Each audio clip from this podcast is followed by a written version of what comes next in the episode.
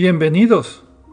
Están escuchando Obsesión por el Cielo, punto focal. Un programa con auténtico enfoque astronómico.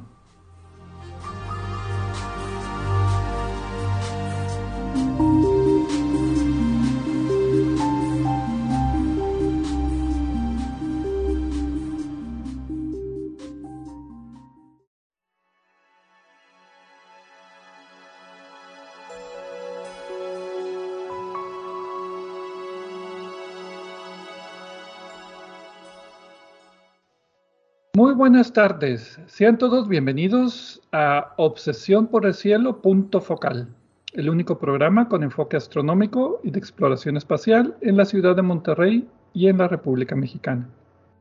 Un servidor, Pedro Valdezada, profesor adjunto de astronomía del Departamento de Física y Matemáticas en la Universidad de Monterrey, les desea la más cordial bienvenida a este programa número 5 de Obsesión por el Cielo, punto focal con fecha del martes, no, no es martes, que es primero de diciembre del año 2022, el día que sea. En este programa, como el título lo dice. Fue, jueves. Jueves, primero de. Fue, fue. En este programa, como el título lo dice, nos enfocaremos en un tema relacionado con el estudio del universo o la exploración del espacio. Para esto quiero darle la bienvenida a mi confitrión Edgar Armada. Muy buenas tardes, Edgar. Ese soy yo, el que dijo jue, jue, jueves. Buenas tardes, Pedro, y buenas tardes, Gerardo. También le doy la bienvenida a Gerardo. ¿Cómo estás? Nuestro nuevo integrante de Obsesión por el Cielo, punto focal. Buenas tardes. ¿Qué tal, Pedro? Buenas tardes. ¿Qué tal, Edgar? ¿Cómo están? Pues ya nuestro quinto programa, ¿no?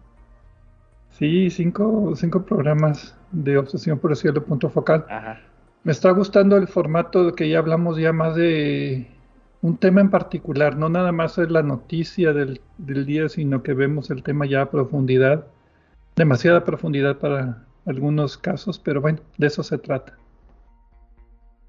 Y bien, el tema de esta semana, perdón, de este mes, va a ser los cúmulos abiertos de estrellas. Es un tema interesante debido a que pues todas las estrellas en el universo se forman en cúmulos, en grupos, no se forman de forma aislada, sino que se forman en grupitos que llamamos cúmulos abiertos de estrellas. Y ya después se desperdigan por el espacio y forman otras estructuras, pero la estructura inicial de la formación de estrellas es un grupito de unas 100 o 1000 estrellas aproximadamente y eso los llamamos nosotros cúmulos abiertos de estrellas. Entonces, esa es la idea, de eso vamos a platicar en este programa. Y pues bien, empezamos entonces con esa pregunta ya un poquito con más detalle. ¿Qué son los cúmulos abiertos así?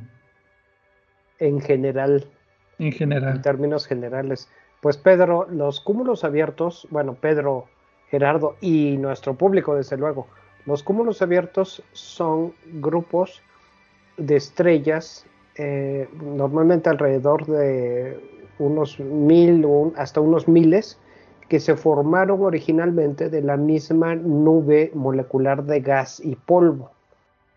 Eh, no sé si recuerdan la, eh, la imagen muy famosa que fue recientemente reproducida con el telescopio Webb, que originalmente la que hizo notable los pilares de la creación en la constelación del águila. Eh, esas son las nubes, eh, las nubes moleculares eh, de gas a partir de las cuales se están formando estrellas. Recientemente hay una imagen muy bonita y muy detallada con el telescopio Webb.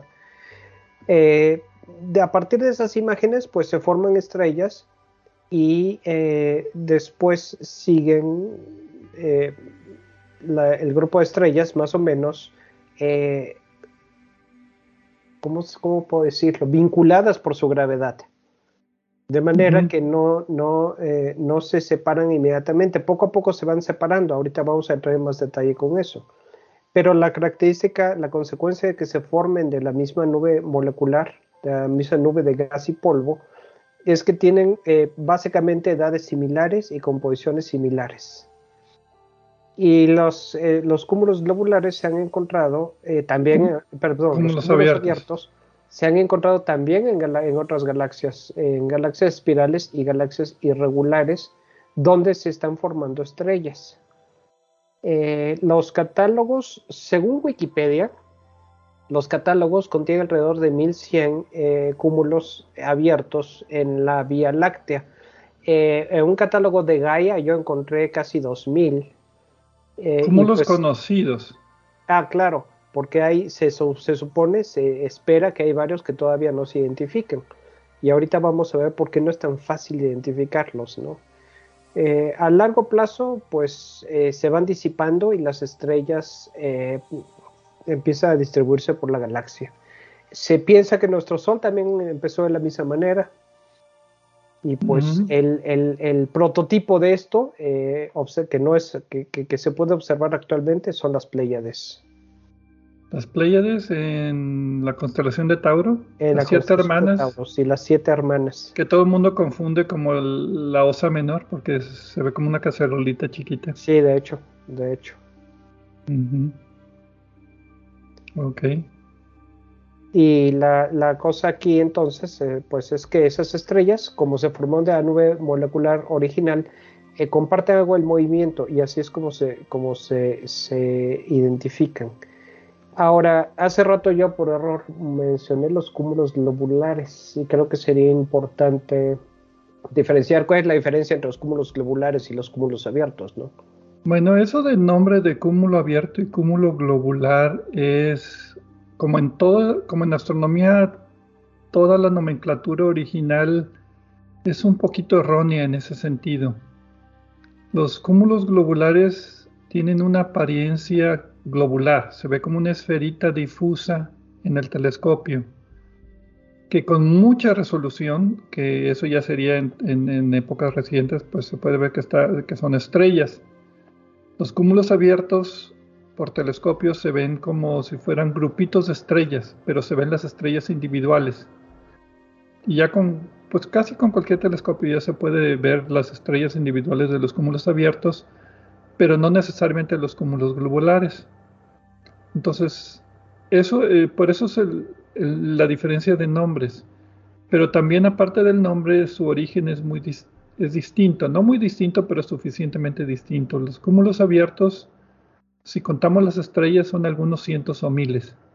Los cúmulos globulares con un telescopio grande y fotografías, si contamos las estrellas, tenemos decenas de miles o cientos de miles de estrellas, a lo mejor hasta llegar a un millón de estrellas. Entonces, claramente los cúmulos abiertos tienen menos masa que los cúmulos globulares. Los cúmulos abiertos son algunas decenas de cientos de masas solares o masas como el Sol. Los cúmulos globulares miles de millones, miles o millones de veces la masa del Sol. Entonces son dos categorías completamente separadas de tamaño y también de localización. Los cúmulos abiertos los vemos en el disco de la Vía Láctea, donde tenemos la formación de estrellas y las nubes moleculares gigantes, mientras que los cúmulos globulares están en el halo de la Vía Láctea, no en el disco. Se formaron antes de que se formara el disco de la Vía Láctea y sus órbitas remanentes pues no se restringen al disco de la Vía Láctea, sino que pues están orbitando al centro de la Vía Láctea con cualquier tipo de inclinación, no nada más la inclinación del disco. Entonces, la estructura la vemos, como decía, los cúmulos abiertos son conglomerados de estrellas individuales, mientras que los cúmulos globulares es muy borroso y mucho más lejanos los cúmulos abiertos que hemos identificado, los 1100 que hablabas, están alrededor de nosotros. Por ahí estaba leyendo que se, espera que haya 100 o 100 veces más cúmulos abiertos en otras partes de la galaxia que todavía no hemos mapeado con Gaia. Eh, sí, y eh, están más cerca de 2000 que de, que de 1000. Eh, pero Pedro, perdón que te interrumpa, yo te quería preguntar algún ejemplo de un cúmulo globular que tengas en la mente. Eh, Omega Centauri es un cúmulo globular muy grande, por ejemplo, que está en la constelación del sur. Muchos dicen que es tan grande que puede haber hasta ser el, el, remanente de una galaxia enana que fue destrozada por mareas de la Vía Láctea. O sea, quedó nada más el núcleo de, de esa galaxia con interacciones gravitacionales con la Vía Láctea. También está M13, el catálogo de Messier M3 está en Hércules, ese es otro cúmulo globular. Son literalmente pelotitas de fútbol. Yo cuando las veo en el telescopio las veo como pelotitas de fútbol borrositas. Mientras que un cúmulo abierto se ven los puntitos de las estrellas.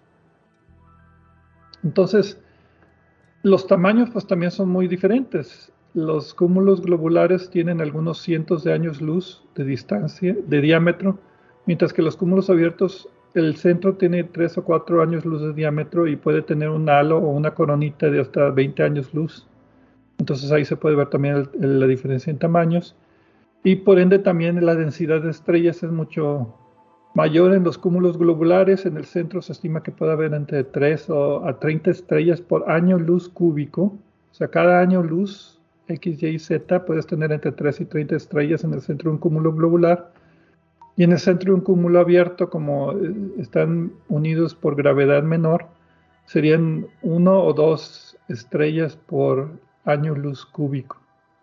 Entonces, eso es de estructura. Y por la formación, podemos decir que los cúmulos abiertos que se están formando en el disco tienen una composición, si tomamos el espectro de las estrellas individuales, de estrellas nuevas con alta metalicidad, a rato hablamos de eso también, mientras que los cúmulos globulares, si tomamos el espectro de los cúmulos globulares, veremos que son estrellas antiguas con pocos metales, se formaron muy temprano en el universo, mientras que los cúmulos abiertos se, siguen formando. Ahora ya no se forman cúmulos globulares, ese es un evento del pasado. Entonces, así a grandes rasgos, esas son las dos diferencias entre cúmulos globulares y cúmulos abiertos. Y como digo, la nomenclatura no, no, no, me, no me convence. Pero bueno. Creo que es un poco como se veían los globulares, los vieron, como decías, estos bolitas borrositas. Y los abiertos, pues ya podías ver las estrellas individuales. Pero lo importante es que el origen y la formación es completamente diferente entre los dos objetos. Sí, son, son, tienen historias diferentes, aunque finalmente sean aglomerados de estrellas. Pues sí, sí, sí, como decía, las estrellas se forman en grupos, no se forman en forma individual. Esa fue uno de, para mí cuando era niño, uno de esos descubrimientos de la astronomía, de cómo si nuestro Sol está solito, ¿Cómo se pudo haber formado en un grupo? ¿Dónde están las otras hermanitas del Sol? A la fecha todavía no las conocemos. Exacto, y, eso, es, eso es importante. Nuestro Sol también se formó en uno de estos cúmulos. Ahora yo también recuerdo que eh, después de Saturno una de las cosas que más me llamó la atención fue el encontrar por accidente con el telescopio un cúmulo globular. Pero pues eh, la cuestión aquí está, ya nos diste algunos indicios de cómo se forman, pero ¿sabemos un poco más de eso? Sí, bueno, sobre los cúmulos abiertos, para quedarnos en, esos, esos se forman en la galaxia. Vámonos de, adelante hacia atrás. Por ejemplo, eh, si ubicamos ahorita un cúmulo abierto que les guste del catálogo Messier, vemos ahí un grupito de estrellas y parece que nada más hay unas cuantas estrellas y, se ve oscuro. Si pudiéramos ir hacia atrás en el tiempo, veríamos que eh, esas estrellas vinieron de alguna nube de gas. Ahorita hablábamos de una nube molecular. Básicamente es una nube con mucho hidrógeno en forma molecular y otras cuantas moléculas por ahí como monóxido de carbono y, polvo y y un montón ahí de una mezcla de, químicos. Estas nubes generalmente son oscuras, no las podemos eh, detectar fácilmente en el óptico, pero se pueden detectar con radiotelescopios y otras bandas. Estas nubes, infrarrojo, como que es el que le gusta a Pedro. Ajá, a través del polvo. Estas nubes pueden ser de mil, diez mil, quizás mayor de, de masas solares. O sea, imagínense diez mil masas del Sol y pueden tener varios años luz de tamaño, unos, unos hasta decenas de años luz. Y se encuentran principalmente en los brazos espirales, porque ahí, ahí se tiende a juntar el gas, va pasando el gas de la galaxia y se comprime, se, se vuelve más denso y es el lugar propicio para formar estrellas. Pero la, la, formación de estrellas ya a veces Yo me acuerdo mucho que me platicaban así de niño, no, veías en un libro la formación de una estrella, no, pues que la nube de gas se colapsa, forma el disco, este protoestelar, luego formas la estrella y hasta el sol y los planetas. Pero en realidad el proceso es más complicado. En estas nubes, estas nubes tienen mucha turbulencia, así como en el avión que sientes que sube y baja, eso es por turbulencia. Esta, la turbulencia hace que gas choque con otro o sea, una bola de gas choque con otra dentro de la nube y ahí aumenta la densidad. Entonces aumenta la densidad, hace que se enfríe porque puede emitir más radiación eh, sin hacerlo más complicado, ciertas líneas ahí de, emisión, se enfría y al enfriarse favorece la gravedad y la gravedad favorece que, que colapses estructuras que eventualmente sean estrellas. Entonces el modelo de esta nube que tiene turbulencia, que tiene grumitos, pues puede explicar por qué se forman grupos de estrellas y no solamente así una estrella. En realidad es muy ineficiente el proceso de esas 10.000 masas solares, se forma solo un porcentaje muy pequeño en estrellas. Eso se está investigando mucho, dicen que si la turbulencia, que si los campos magnéticos. Solo un porcentaje pequeño llega a estrellas y forma un grupo. Ya que formaste el grupito de estrellas, pues ahí están todas pegaditas unas con otras. Y por eso, como tienes la misma nube, tienes la misma química, por eso tiene una composición muy similar.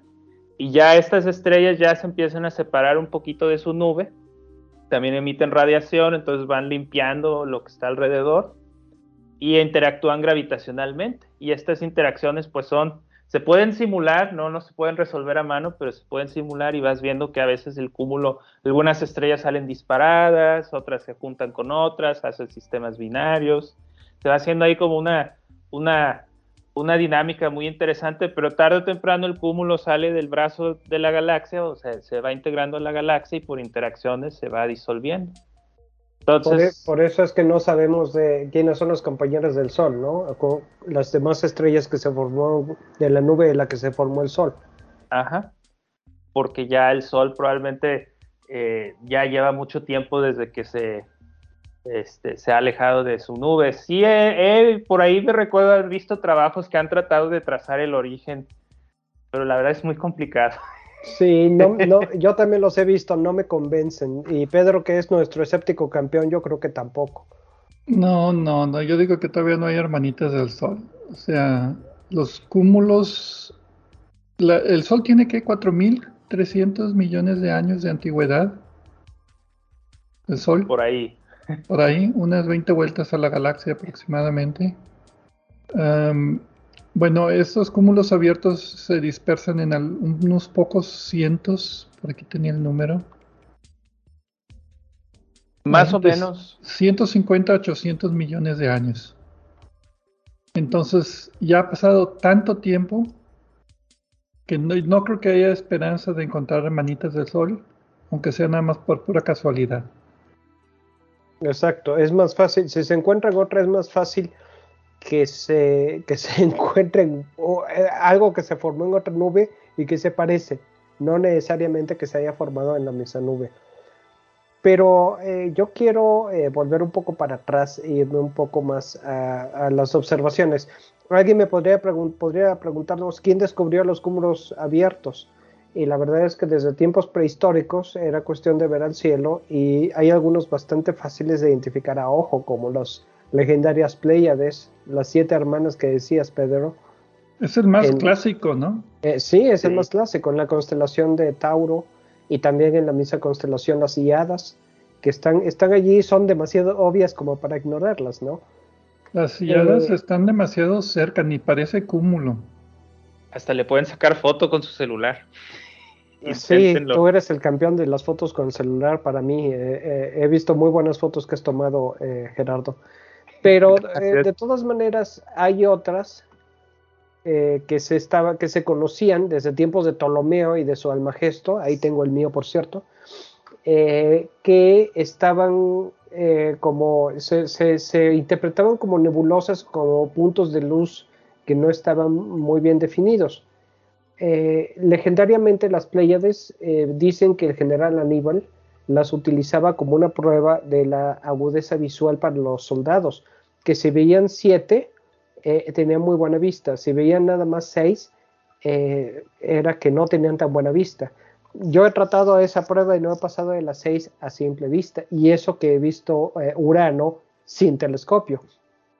Pero también eso, aunque no es tema de este programa, dio origen a la posibilidad, la consideración de que alguna de las estrellas era más brillante en el pasado, pero pues como digo, eso, no es, eso son especulaciones. Ahora, eh, ya que mencioné a Ptolomeo y su Almagesto, pues él eh, identificó cuatro principales, el cúmulo abierto de la colmena, el famoso cúmulo doble de Perseo, el cúmulo estelar de Coma y uno que todos lo conocemos actualmente como el M7, pero en libros más antiguos es el cúmulo de Ptolomeo. Y ahí nos quedamos. Ah, pero no identificó que era una colección de estrellas. Esto fue hasta 1609 que entró nuestro astrónomo eh, campeón, Galileo, que hizo trampa porque fue el primero que utilizó telescopio. Y se dio cuenta de que eran pues grupos de estrellas.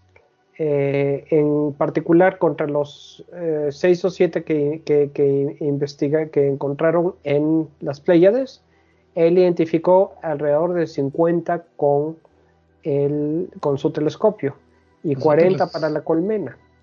Con su, telescopito, con su telescopito de Mickey Mouse pudo ver que eran 50. Sí, pues, con eso, o, no sé cómo le hizo, ¿no? Pero sí, eh, lo publicó en eh, Siderius Nuncius, su obra maestra, en donde también dice que la galaxia no es más que una colección de estrellas planteadas en cúmulos. Eh, un poco básica su concepción de la estructura galáctica, pero pues por algo se empieza. Y basándose en los trabajos de Galileo fue que Giovanni Odierna de Sicilia empezó a buscar eh, ya eh, en serio, no a ver qué encuentro, cúmulos, cúmulos abiertos. Identificó los, los, que ahora conocemos como Messier o M41, Messier 47, M47, NGC, el nuevo catálogo general, que ya no tiene nada de nuevo, 2362 y 2451. Eh, se puso esto más interesante y ya acabando de la cuestión histórica en 1918 cuando Adrian van Manen eh, eh, descubrió imágenes, placas fotográficas tomadas en épocas distintas en las cuales se veía que ese grupito de estrellas estaba moviendo más o menos juntos. Y con eso se encontró que al encontrar que compartían el movimiento propio, se llegó a la conclusión de que debían de ser eh, consideradas como un grupo, no solo desde el punto de vista de que están juntas, sino que realmente había otra cosa que los vinculaba, ¿no? Las Pléyades. Eh, sí, las Pléyades. Entonces, eh, si tomas una foto, la comparas con una de hace 100 años, ¿se puede ver ligeros cambios? Sí, sí, y bueno, actualmente con métodos astrométricos es, y, espectroscópicos es mucho más fácil de detectar eso. Pero en 1918 eh, no tenían tan buenos métodos, sin embargo sí tenían eh, espectros y con eso empezaron a ver que sus velocidades, de principio que sus velocidades radiales eran similares, lo que confirmó que sí se estaba moviendo, alejándose o acercándose de nosotros como un conjunto y que realmente pues eran, estaban agrupadas, ¿no? Eh, ahora, esto es, eh, esto también entra un poco en la definición de los cúmulos abiertos, pero pues no sé si hay otra clasificación. No sé si, bueno, tengo alguna idea. Hay varias. Rápidamente. ¿Perdón? Hay varias clasificaciones. Es, es, como todo en astronomía. A la gente le encanta ponerlos en, en categorías ¿Te acuerdas la clasificación espectral de estrellas? Que no tiene sentido las letras, pero que tienen una historia. Pero es un punto de partida, Pedro. hay muchas clasificaciones que todavía se usan y que yo creo que ya van de salida porque eh, resulta que no, no, no corresponden a la realidad o dejaron de ser útiles, pero pues es un principio, ¿no? Pues bueno, como decías, con el, eh, con el advenimiento de la fotografía, se pudieron encontrar mucho más cúmulos y a principios del siglo pasado fue como la era de oro para tratar de buscar y, clasificar los cúmulos abiertos. La clasificación más conocida es la de Robert Tom Trumpler de 1930 y consiste de tres conceptos. Si tú tomas una imagen de un cúmulo abierto, te vas a fijar si las estrellas están, si tiene muchas estrellas o pocas estrellas. Esa es una clasificación. Otra es si las estrellas parece que todas son iguales o hay, un amplio rango de brillo. Hay unas muy brillantes y unas pocos brillantes. O sea, lo que llaman el rango de brillo. Y también si el cúmulo está muy concentrado o no está muy concentrado. Entonces lo que hizo Robert Trumpler es decir, bueno, vamos a ver primero qué tan disperso o qué tan concentrado es el grupo.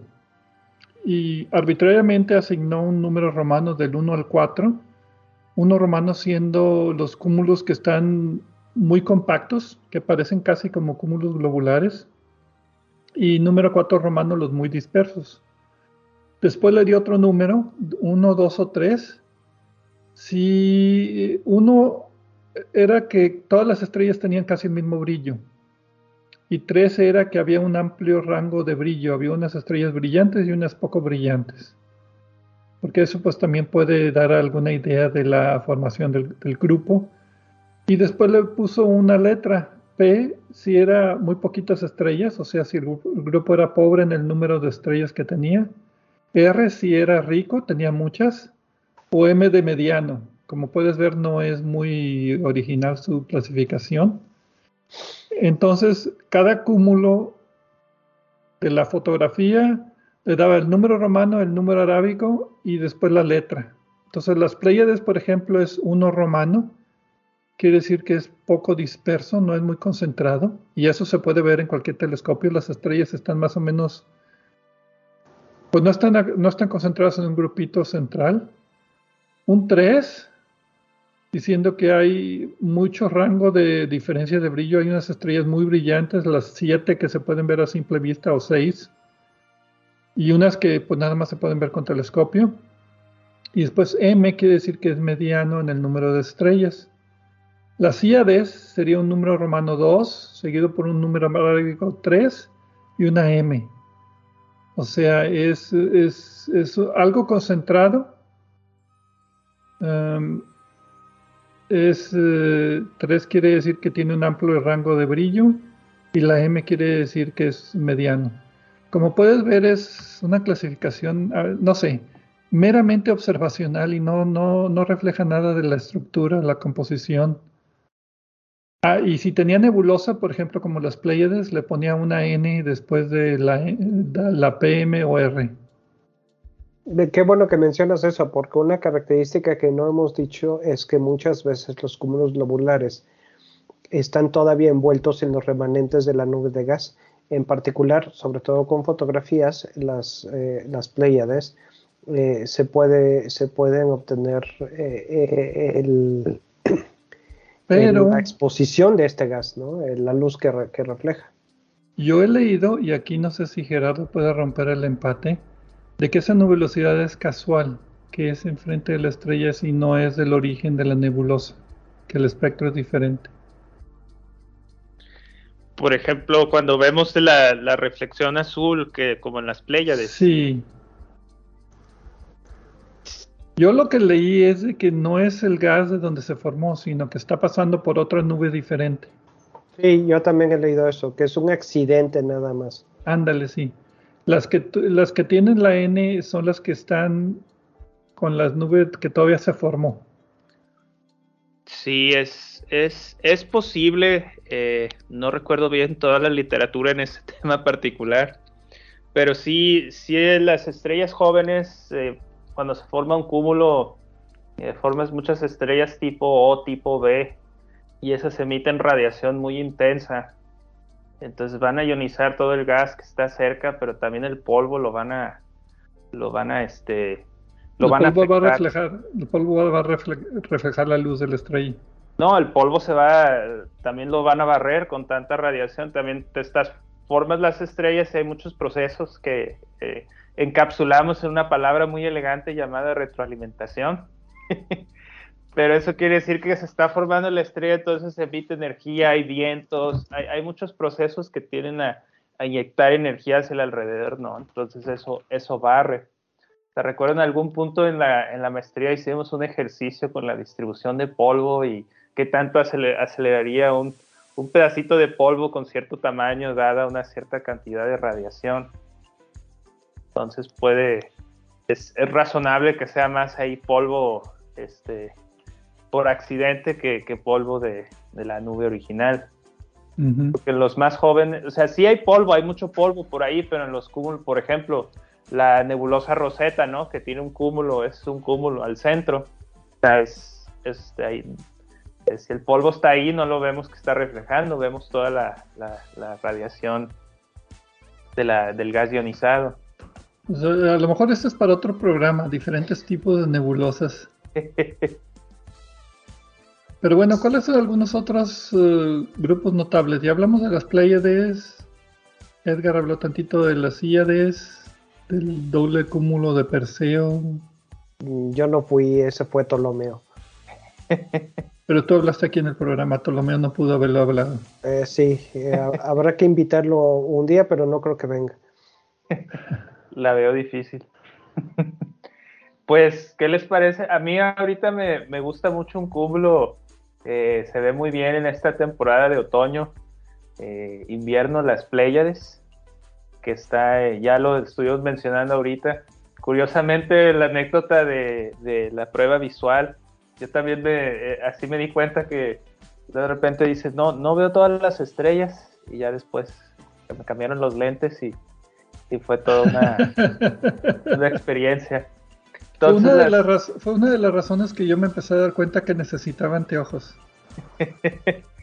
Algo así, estaba, no estaba bien enfocada mi, mi vista y pues no, no tengo un el, y ahí es el mecanismo natural.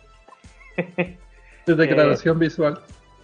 Sí, entonces ya después con la, ya con la corrección óptica eh, se, se, vio muy bien. Pero las Pleiades me, me gusta mucho porque es, es, es, fácil de observar a simple vista hasta, hasta de la ciudad. Quizás no del centro, pero desde una zona así, ya hacia las afueras, lo alcanzas a ver. Entonces, eh, este se estima que está a unos 443 años luz, más o menos, eh, de distancia. Más o menos eh, el tamaño del cúmulo. en la dirección de Tauro. Eh, entonces aquí los, los cúmulos abiertos no tienen un borde definido, no, no es como una mesa que, ah, bueno, ahí, se acaba la mesa, sino, eh, sino como que cada vez hay menos estrellas y, y, a lo mejor hay una que otra estrella por ahí perdida. Entonces se define su radio por lo que le llamamos este, la, de su radio de, marea, pero básicamente es a la distancia del cúmulo donde ya es más importante la gravedad de la, de la Tierra, digo, la Tierra de la galaxia.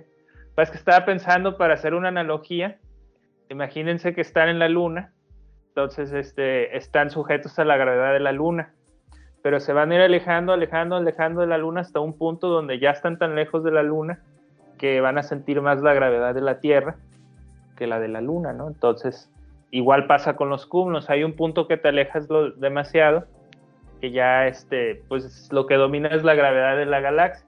¿Y esto qué quiere decir? Que más o menos a 43 años luz del centro de las Pléyades, pues por ahí ya se, se acaba el cúmulo. Es una definición.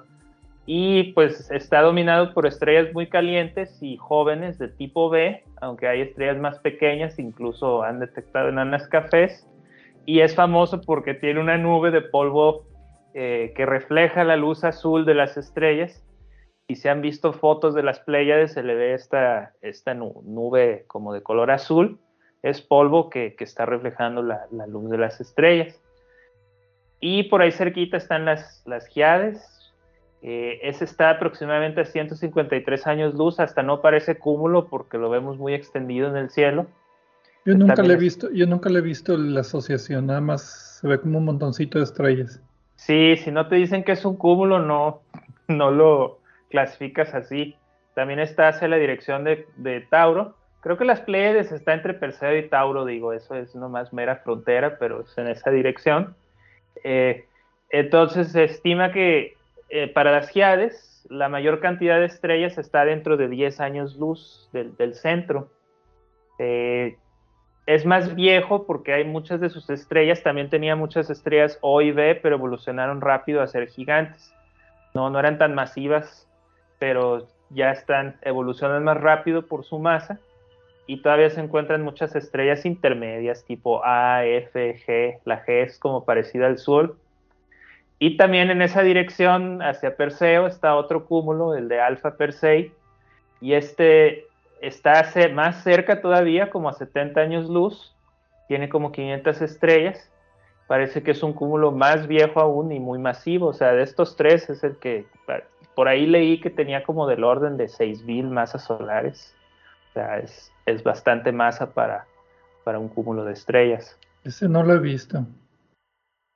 Eh, es, al parecer está, si uno busca la estrella más brillante de Perseo, que creo que está por eh, cerca de la cabecita. Por ¿De Medusa? ¿De la cabeza de Perseo o la cabeza de Medusa? Perseo. Porque es la estrella este, alfa y la estrella alfa siempre es la más, la más brillante. Entonces estos, y bueno, ahorita Edgar mencionó un cúmulo que, que, me, gusta, me gusta mucho, es el cúmulo de coma, pero hay dos cúmulos de coma, el de galaxias ese es otro programa, sí. Ese, es otro programa. Pero para evitar este, confusión, vamos a hablar el de estrellas. Entonces, este ya es parte, o sea, si vemos eh, hacia la constelación de Coma, que está por ahí por la Osa Mayor. Que ya, no es, ya, no es el plano de la galaxia, ya estamos viendo hacia arriba. No, estamos viendo hacia arriba, pero pues como quiera ahí, no, no, están distribuidos de manera vertical, ¿verdad? Cerquita del disco. Y el cúmulo de coma es, ese se puede ver a simple vista, se ve como una forma de V. Bueno, depende de qué posición estés, está saliendo o se está poniendo. Y ese está como a 280 años luz. Está cerquita. Pero ese se, se puede ver a simple vista o con binoculares. Mm, no, tampoco lo he visto. Yo los que he visto son las Pleiades, las Híades, la colmena en cáncer, ese es otro que, sí, se, nota en cualquier telescopio pequeño como un grupito de estrellas. Y la luna pasa frecuentemente por la colmena ocultando algunos de sus estrellas de vez en cuando. Es, es correcto, pues está muy cerca de la eclíptica, entonces... Igual yo. Eh, pero antes de que vayamos a corte, ahorita en lo que nos platicaba Gerardo, saqué el artículo de las nebulosas de las Pleiades y le eché una leída rápida, aunque está muy detallado, son... En lugar de poner atención en lo que hablamos. es que yo soy multitareas. Pero eh, la cosa es, el desempate es que no hay desempate.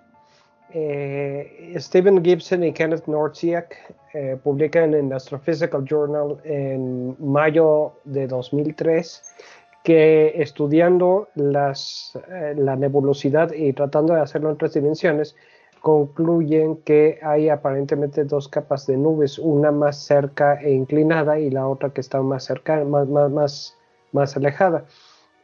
no llegan a la conclusión firme no lo dicen como un hecho demostrado, eh, pero lo insinúan, que, que, la nebulosidad puede no haberse formado con las estrellas. Y finalmente, eh, pues dicen lo que todos decimos en este tipo de estudios, aunque el suyo está muy completo para, eh, y creo, y no, no, no encontré otros similares, pero dicen que hacen falta más estudios. Siempre hacen falta más estudios, ¿no? Y, tienen razón, hay que decirlo, pero pues bueno, pues tengo, tengo que rellenar aquí mi, mi, mimosa, así es de que vamos a un corte y regresamos aquí y vamos a seguir hablando de los cúmulos abiertos de estrellas. No se nos vayan.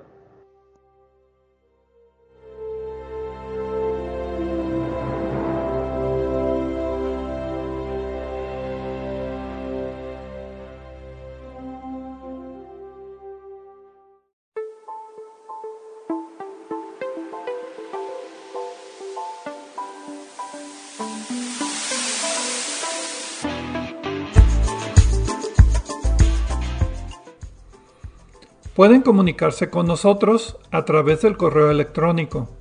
La dirección es obsesión por el cielo. Obsesión por el cielo en minúsculas y sin acentos ni espacios. También nos pueden dejar preguntas, comentarios o sugerencias en nuestra página de Facebook de Obsesión por el Cielo o en nuestra cuenta de Twitter de arroba o por el cielo. Si desean escuchar programas anteriores, lo pueden hacer visitando nuestra página de internet de obsesiónporelcielo.net, donde encontrarán las ligas de cada programa que se almacena en formato de podcast y que distribuimos gratuitamente.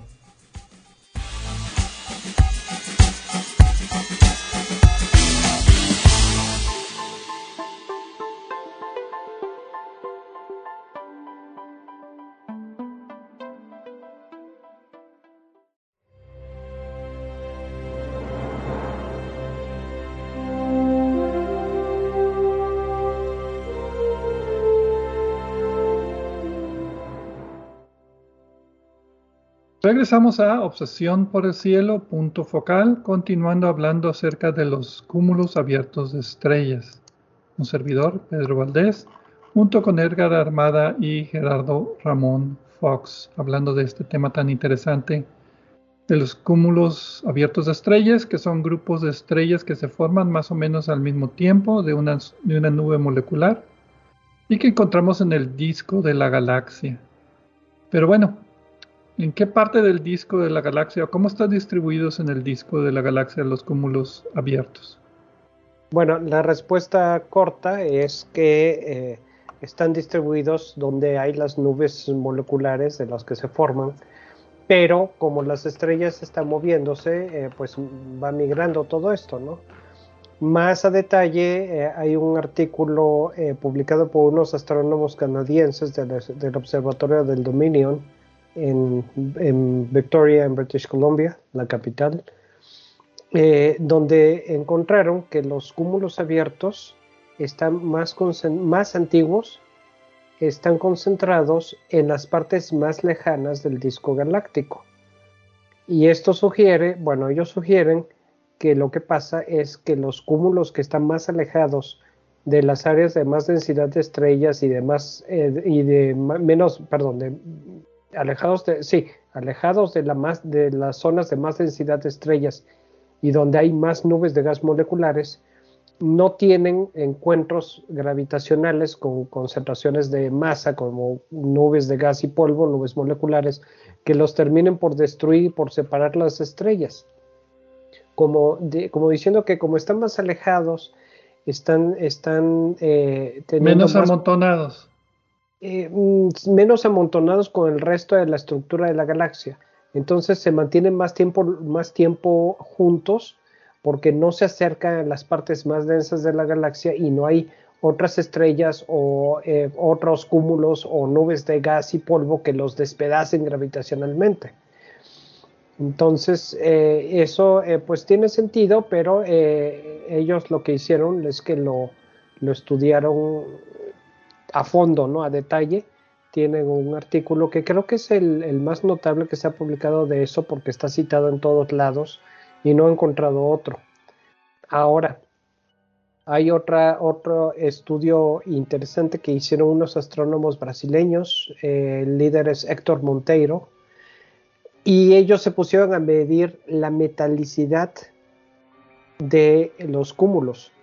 Eh, qué, tanto, eh, qué tantos elementos eh, pesados contienen las estrellas de cada cúmulo y cómo se relaciona esto en relación a su posición en la galaxia. Lo que encontraron básicamente es que como, como corresponde al estudio anterior de los canadienses que encontró las estrellas más, los cúmulos más antiguos, más alejados, que cuanto más cerca estén del centro de la galaxia, eh, las estrellas de los cúmulos eh, abiertos son más, más, tienen elementos más pesados. Y esto sugiere que se formaron más recientemente, que es lo mismo que dijeron los canadienses. Lo que pasa es que conforme las estrellas eh, van formándose de nubes más enriquecidas por estrellas que las precedieron, el polvo del cual se forman los cúmulos es más rico en elementos pesados. Hay que recordar aquí cuando hablamos de, hasta cuando estamos hablando de metalicidad y de elementos pesados, Eh, en astronomía, cualquier, cualquier cosa que no sea hidrógeno y helio es metal. De hecho, borren el helio. Cualquier cosa que no sea hidrógeno es metal, ¿no? Y la, la cosa es que conforme las estrellas evolucionan, y el, material que queda cuando estas estrellas mueren, que es lanzado al espacio en supernovas y cosas similares, ya tiene eh, elementos más pesados que se formaron en la fusión o como parte del cataclismo de la supernova. Y de esto es de los que se forman otras estrellas. Ahora, me encanta, cómo dices que el material se enriquece, porque yo hubiera dicho que se contamina con metales. Enriquece es más positivo la forma de pensar. Ya te iba a preguntar. Ya te iba a preguntar yo qué era tan gracioso. Hay otras, otros interesantes aspectos del estudio de Héctor Monteiro y es que eh, eh, eh, su grupo encontró una ligera diferencia al estudiar la, distribución de los cúmulos abiertos en relación al plano de la galaxia, cuántos hay más arriba y cuántos más abajo, encontró una ligera asimetría ligera, pero sí la encontraron. Puede ser un efecto accidental o puede ser un efecto real. No es tan grande tampoco como para que, eh, para que no sea algo producto de la casualidad. Eh, también encontraron, como se confirmaron, que los brazos de la galaxia no se mueven, no tienen un movimiento angular diferente de los demás lo cual no es tema de este, no es un tema para cubrir en este programa, pero básicamente es una predicción de la teoría de ondas de densidad que explica cómo los, los brazos de la galaxia pueden girar como un, como un cuerpo rígido. Es un descubrimiento accidental que encontré, bueno, una confirmación accidental que hicieron en su estudio. y, entonces los brazos ¿Las regiones de formaciones de estrellas se mueven a diferente velocidad que las estrellas? No, eh, bueno, eh, eh, sí. La, consecuencia es, de a nivel de estructura galáctica. Confirman que la, galaxia se mueve como se, como se esperaba. otra cosa que hicieron y que todavía no menciono, pero ya te la estás imaginando, me imagino, es que ellos trataron de ver de hacer un mapa de dónde se originaron los cúmulos de eh, los cúmulos abiertos y tienen algunos diagramas en su estudio de cómo, cómo migran en relación a las estructuras galácticas, eh, a los diferentes brazos o dentro del mismo brazo. En general siguen eh, trayectorias, hay algunas excepciones, pero trayectorias paralelas o similares a los brazos, sí hay algunas que saltan de un brazo a otro.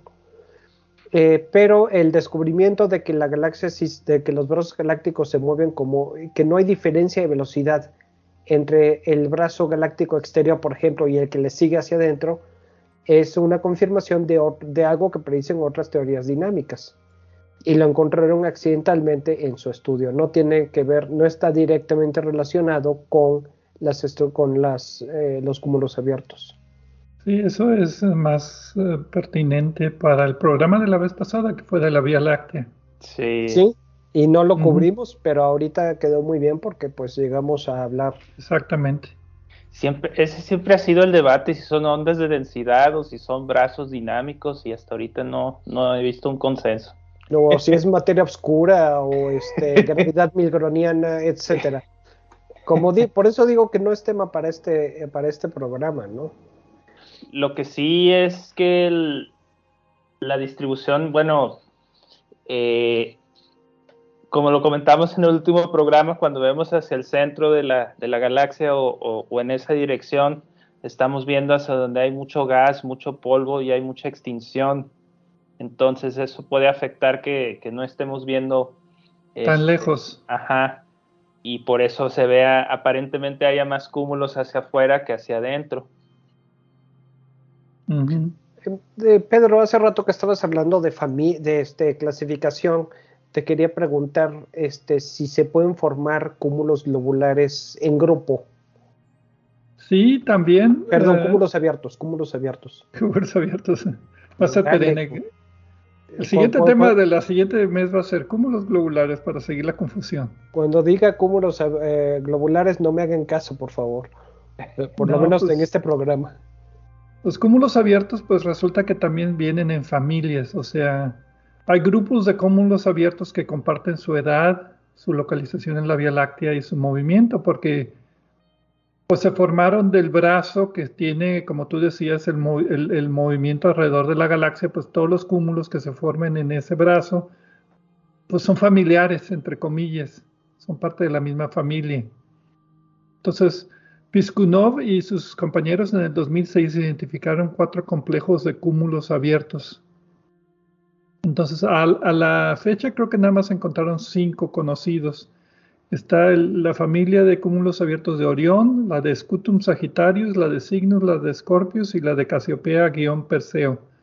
Son los cinco que corresponden con los brazos de la galaxia. Entonces, también podemos hablar de familias de cúmulos debido a que, pues, como decía, o sea, se forman de estas nubes moleculares que están más o menos ligadas unas con otras Hemos hablado en Obsesión por el Cielo, el programa normal, de repente algunas noticias de regiones de formación de estrellas que están más o menos ligadas, que si haces un mapa tridimensional, pues puedes seguir la pista y puedes ver por dónde está el brazo y puedes ver que los cúmulos que se están formando tienen, como decía, eh, la misma dinámica. Entonces eso se les llaman familias.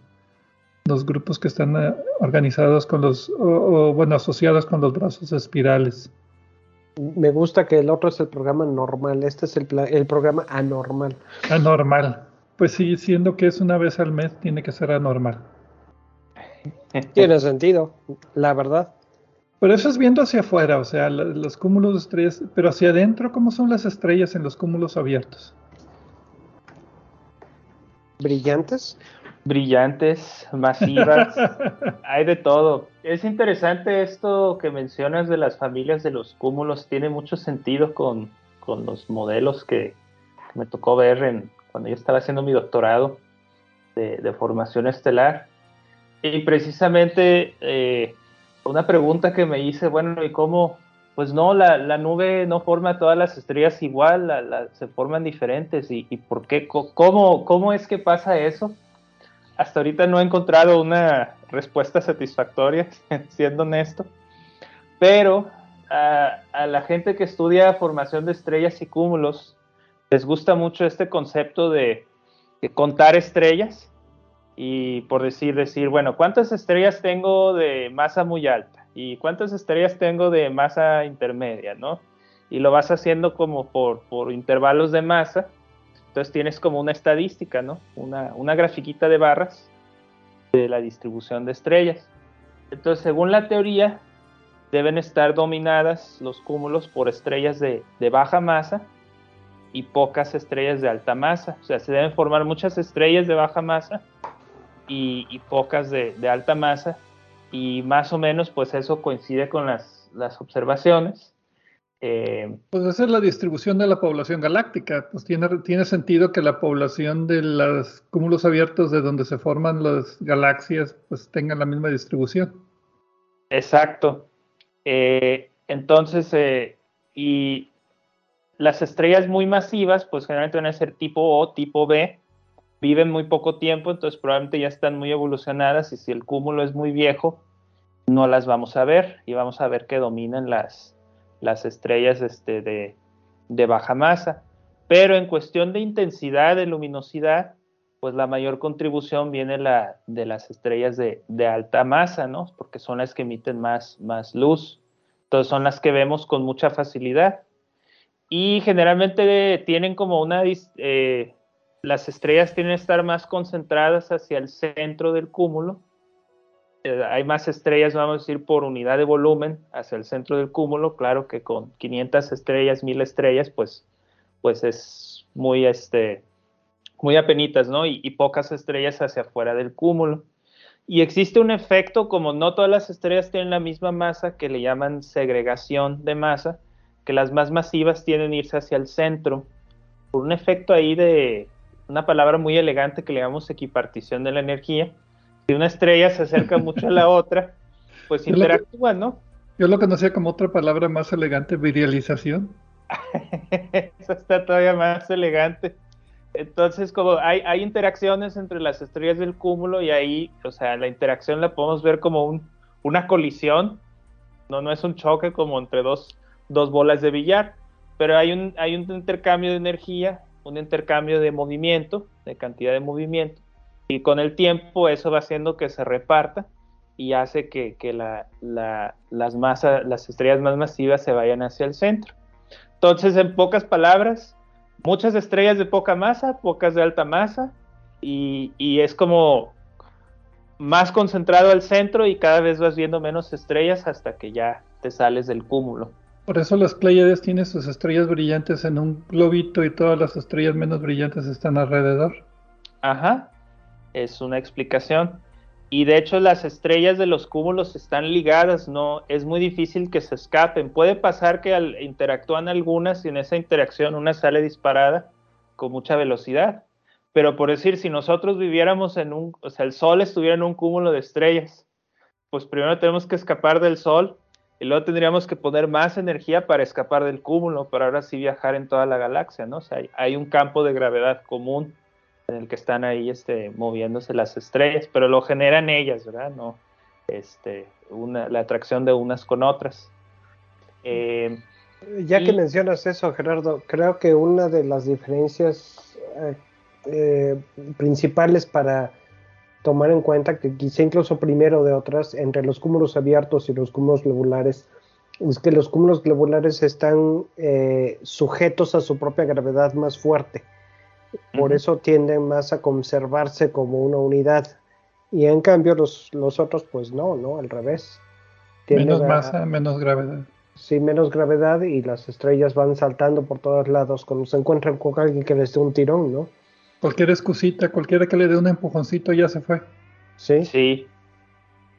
Pero es un proceso. Hay, hay unos artículos que recuerdo haber visto una vez que estudian estos procesos con unas gráficas muy, muy exóticas de, dinámica, que sí tienes que, leerlo con mucho cuidado, pero sí el escape se da en, eh, en ciertas condiciones. Pero también el cúmulo, como lo comentamos, se va moviendo y como interactúa con el resto de la galaxia, eh, con otras estrellas, pues se va disolviendo, ¿no? Este, además, no es, como tiene pocas estrellas, su tiempo de, relajación es corto. Lo que tú decías ahora de que las estrellas masivas se acumulan hacia el centro, se van acumulando con el tiempo, me recuerda al proceso de diferenciación de los planetas, donde el material pesado se va hacia el centro y el ligero flota. Aquí también las estrellas pesadas masivas van hacia el centro y las menos masivas flotan hacia afuera. Sí, eh, entonces... Eh, ¿La física es la misma? es, la misma con, con, pero este, sí, las, los cúmulos tienen tan pocas estrellas que su tiempo dinámico es, por eso viven poco tiempo, o sea, se disuelven se van a disolver con, cierta rapidez comparado con, digamos, la escala de tiempo de, la galaxia, ¿no? La galaxia tiene tantos miles de billones de estrellas que, su tiempo de dinámico es muy, su tiempo de relajación es muy largo. Y bueno, las estrellas están tan densas que chocan con, entre sí o no. Sí, de hecho yo quería comentar sobre eso porque una de las características extrañas, bueno, hay dos, dos cosas extrañas.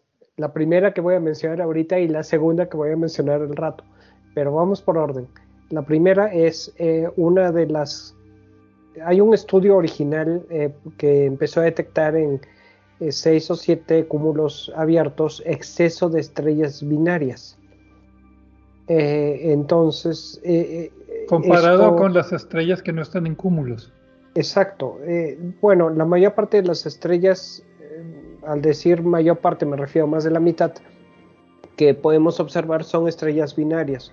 Nuestro Sol es una, es una excepción en el sentido de que está sola y no tiene una estrella compañera.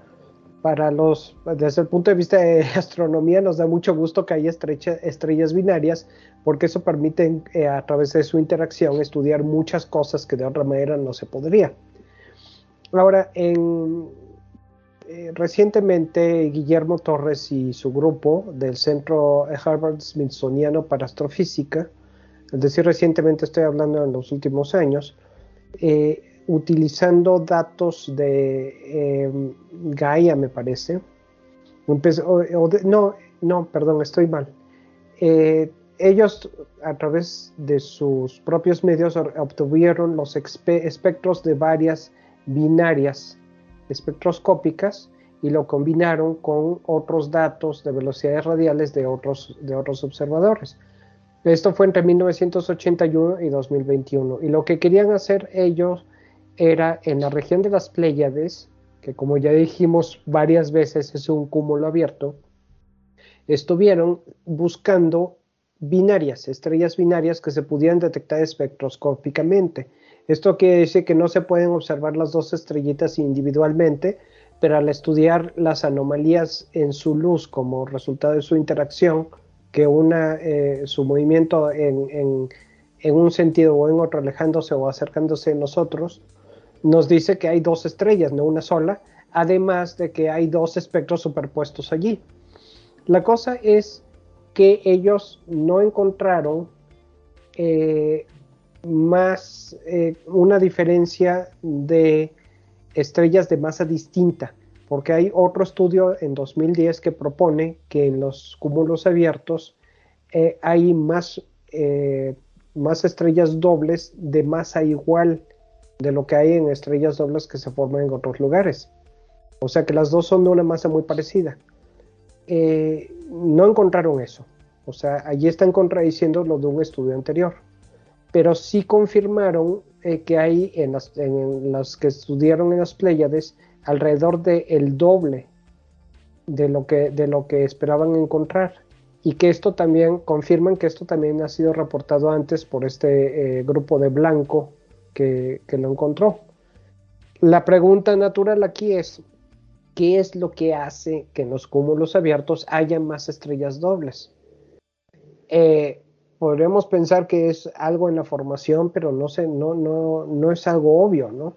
Lo que, lo que los autores proponen, eh, Guillermo Torres y Latham y los demás, es que lo que pasa es que las estrellas dobles, perdón, las estrellas que no tienen una compañera, es más fácil que se pierdan cuando les dé, eh, les dé un tirón gravitacional a otro objeto, una nube de gas molecular o otra estrella que se acerque, es más, más fácil que las estrellas que no tienen una compañera se vayan perdiendo.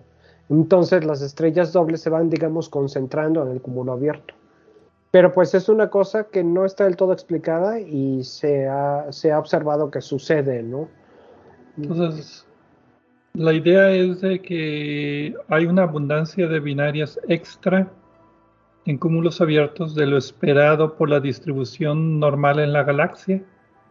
Sí, y eh, sí, y ellos piensan que se debe a que se van concentrando, que se van perdiendo más fácil, con más facilidad las estrellas eh, conforme el cúmulo evoluciona, las estrellas sencillas que no tienen compañía ah, se van perdiendo más rápido. Entonces es por, por, atrición. Exacto. Se van perdiendo las estrellas no binarias y por eso parece que hay más binarias. Así es, no es que se formen más binarias. Digamos que la ah. formación es igual, es similar, pero es más fácil que se pierdan porque no tiene una compañera que las mantenga más, más, eh, más unidas, digamos, que se pierdan. Ok. Ahora, ya que, ya que estás diciendo esas cosas, Pedro, yo te quisiera preguntar, eh, en cuanto a la evolución, eh, bueno, ya nos habló de las estrellas, eh, Gerardo, pero no sé qué pasa con la evolución de las estrellas, o sea, la, evolución de las estrellas conforme a su brillo y su masa, alguna anomalía allí, qué pasa al final de su vida. Bueno, no, las yo lo que quería tomar es, eh, si tú dijiste ahorita que se aprende más de las estrellas cuando vienen en grupitos de dos, en binarias. Hay, hay más, eh, puedes comparar una estrella con la otra.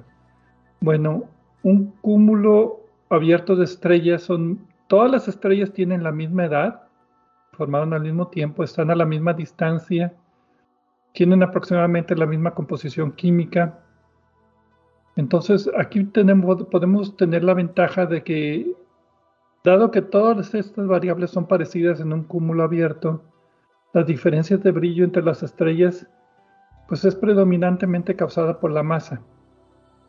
Entonces podemos nosotros estudiar todas las estrellas del cúmulo abierto como un grupo, como un toto, como un todo. Y eso nos puede ayudar a, estudiar la evolución de las estrellas, cómo cambian las estrellas. Porque aquí tienes... perdón, las estrellas en sí, no el cúmulo, estamos hablando de las estrellas. De las estrellas en sí, pero tenemos que estudiar todas estas estrellas al mismo tiempo. Entonces, mucho de lo que se ha hecho en este sentido es graficar las propiedades de las estrellas de un cúmulo abierto en, lo que, en el diagrama de Hertzsprung-Russell. ¿Te acuerdas? El famoso diagrama HR, donde en el eje del X pones la temperatura, en el eje de la Y pones el brillo. El que le gusta tanto a tus alumnos. Eh, a mí me encanta porque astrofísicamente es una, es una cajita de Pandora donde salen muchas sorpresas que puedes estudiar. ¿Ok? Entonces, la mayor parte de las estrellas de un cúmulo las pones en el diagrama HR, o sea, pones su temperatura contra su brillo y van a quedar en una línea diagonal que se llama la secuencia principal, porque es la etapa donde están fusionando hidrógeno en helio, donde están de, de manera estable. Y dependiendo de la edad del cúmulo, por ejemplo, si es un cúmulo viejo, va a tener alguna que otra estrella gigante roja de las masivas que ya salieron de su evolución de secuencia principal y ya están fusionando helio en otras cosas. Y si el cúmulo es más joven, va a tener pocas estrellas gigantes rojas, pero va a tener estrellas que todavía no están en la secuencia principal. Y nebulosidad, estrellas que están en lo que se llama presecuencia principal, estrellas jóvenes. ¿Ok? Entonces, todas estas estrellas tienen la misma edad. La diferencia de evolución es directamente por la masa. Entonces nosotros podemos aprender acerca de la evolución de estas estrellas viendo la configuración del diagrama HR.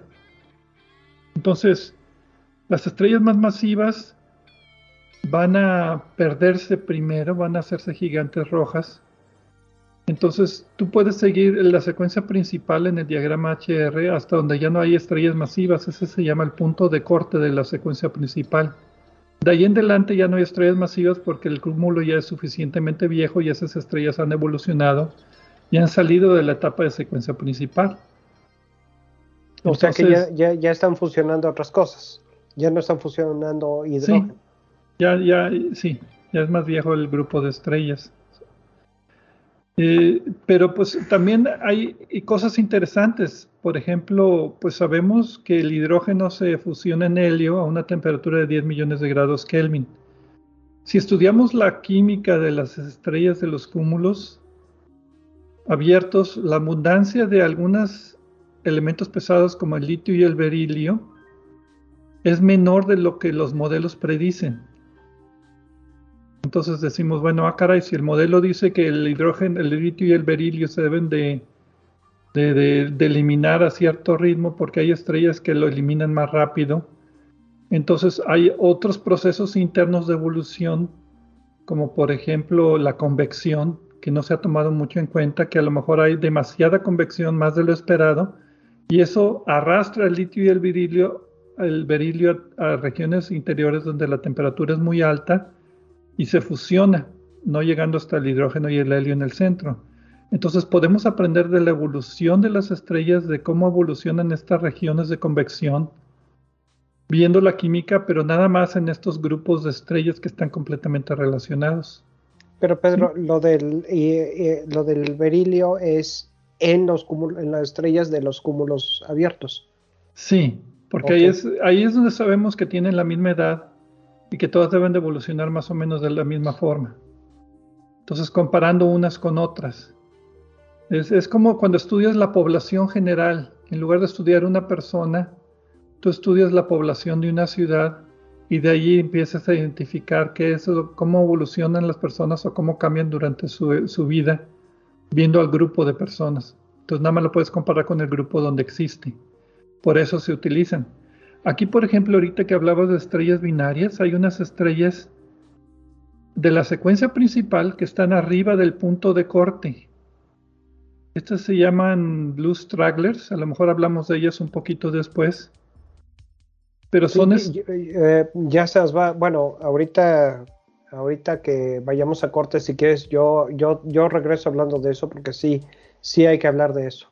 Pero bueno, esas nada más se identifican debido a que estás comparando con el grupo. Entonces, a estas estrellas les pasó algo raro que no se muestra en el grupo. Son estrellas anormales de alguna manera. ¿Sí me explico? Que si las vieras aisladas en, la galaxia no sabrías ni qué onda con ellas. Pero si la ves en el grupo del conjunto, entonces tú ya puedes saber qué le pasó a estas estrellas porque lo estás comparando con las estrellas sus hermanas. ¿Ok? Pues sí.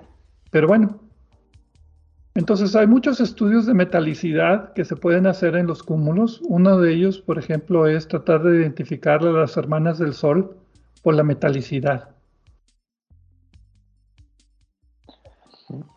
Tratando de, bueno, primero vamos a repasar un poquito qué es la metalicidad y por qué, por qué de los cúmulos. Sí, suena, eh, muy ominoso esa metalicidad. sí. No tanto como el diagrama Hertzsprung-Russell, pero bastante. Pero antes de entrar a ese tema, me gustaría hacer una analogía de lo, de lo que habla Pedro, de esto del tiempo de corte, o el tiempo es como ahorita que decías del grupo de, de una persona, de personas. Es como si tomaras un grupo de personas de la misma edad.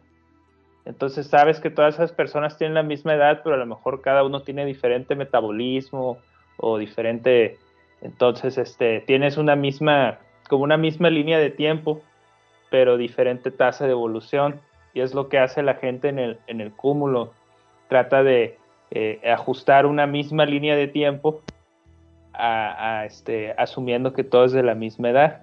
¿Y dónde entra la metalicidad? Que asumimos que todo esto se formó en una misma nube con una misma composición química. Entonces todas las estrellitas que, que, que que se formaron, pues deben tener la misma, la misma base de ese gas que se enriqueció de generaciones previas. No se contaminó, se enriqueció. se enriqueció. Qué negativos están ustedes dos. Entonces, como decía Edgar hace rato, eh, eh, todos los astrónomos en ese sentido este, eh, le llamamos a todo lo que no es hidrógeno metal. Y una medida es comparar la cantidad de hierro contra el hidrógeno. Tú dices, bueno, pues este, ¿cuántas partes de hierro hay por hidrógeno en la atmósfera de la, de la, estrella? Hay otras medidas también, pero esto le llamamos metalicidad, porque estamos contando cuánto hierro o cuánto elemento que no es hidrógeno contra el hidrógeno en la atmósfera. Y utilizamos hierro porque esa es la etapa final de la fusión normal de las estrellas. Ajá. Eh, bueno, es, es, es, una, es una manera de verlo. Pero entonces no, no medimos una metalicidad absoluta, medimos una metalicidad relativa con respecto a la del Sol. Porque la del Sol en principio la podemos medir muy bien, está aquí, aquí a la vuelta. Y podemos tomar eso como una referencia. Entonces, lo que reportan es la, la razón, la metalicidad de una estrella o de las estrellas de un cúmulo es qué tan alta o baja es la metalicidad con respecto a la del Sol. Cuenta, tomamos la metalicidad del cúmulo, de la estrella del cúmulo, la dividimos entre la, del Sol. Entonces, este, si el número nos da mayor que 1, pues la estrella es más, tiene más metalicidad que el Sol. Si es menor que 1, tiene menor. Entonces así clasifican los cúmulos, si es mayor o menor con respecto a la del Sol. Entonces muchos cúmulos tienen una metalicidad menor, probablemente es porque son cúmulos de, generación, o sea, más viejos o que se formaron mucho antes, que el gas estaba más en, menos enriquecido. Y las estrellas más, eh, por ejemplo, eh, las Pleiades, las Hiades tienen eh, metalicidades más, más altas que la del Sol, quiere decir que, que probablemente sus estrellas se formaron mucho más recientemente. Entonces, esto es importante porque los cúmulos básicamente nos dan como una, una, una imagen de la química de donde se formaron. Y ahorita que hablamos de los mapas de los cúmulos alrededor de la galaxia, podemos con eso construir una visión global de la química este, en la galaxia y de ahí este, alimentar modelos o interpretar modelos de formación de la galaxia. Ok, pero eso ya sería del programa anterior de la Vía Láctea. Entonces, sí. Los que no, los, que no lo han escuchado, los invitamos. Los que no lo han escuchado, los invitamos a que escuchen el programa del mes pasado sobre la Vía Láctea. De hecho, una de las razones por las que elegimos este tema es precisamente porque sentimos que entraba bien como complemento al tema anterior. Y aunque esto no, aunque esto es un secreto, porque era más fácil de preparar para nosotros. No, no, sin secretos. No, le digan a todo No le digan a nadie. Pero además los cúmulos abiertos son, son objetos muy fáciles de, observar. Eh, y, de estudiar también, porque la ventaja de que todas las estrellas tengan la misma edad y química y formación y dinámica, pues puedes aprender de muchas otras cosas de eso.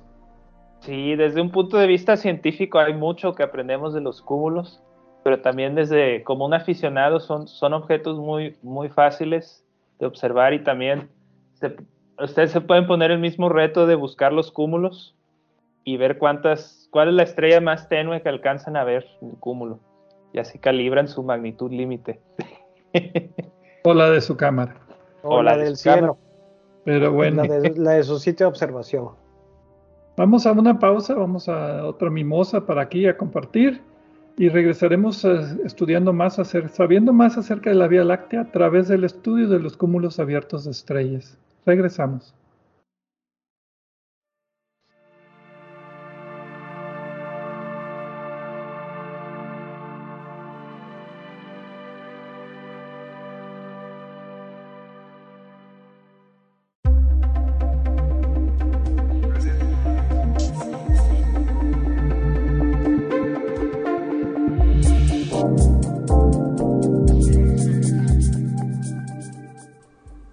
En nuestro sitio de internet de obsesiónporelcielo.net encontrarán, aparte de las ligas a programas anteriores de Obsesión por el Cielo focal, cuatro audios que se titulan Un paseo por el cielo.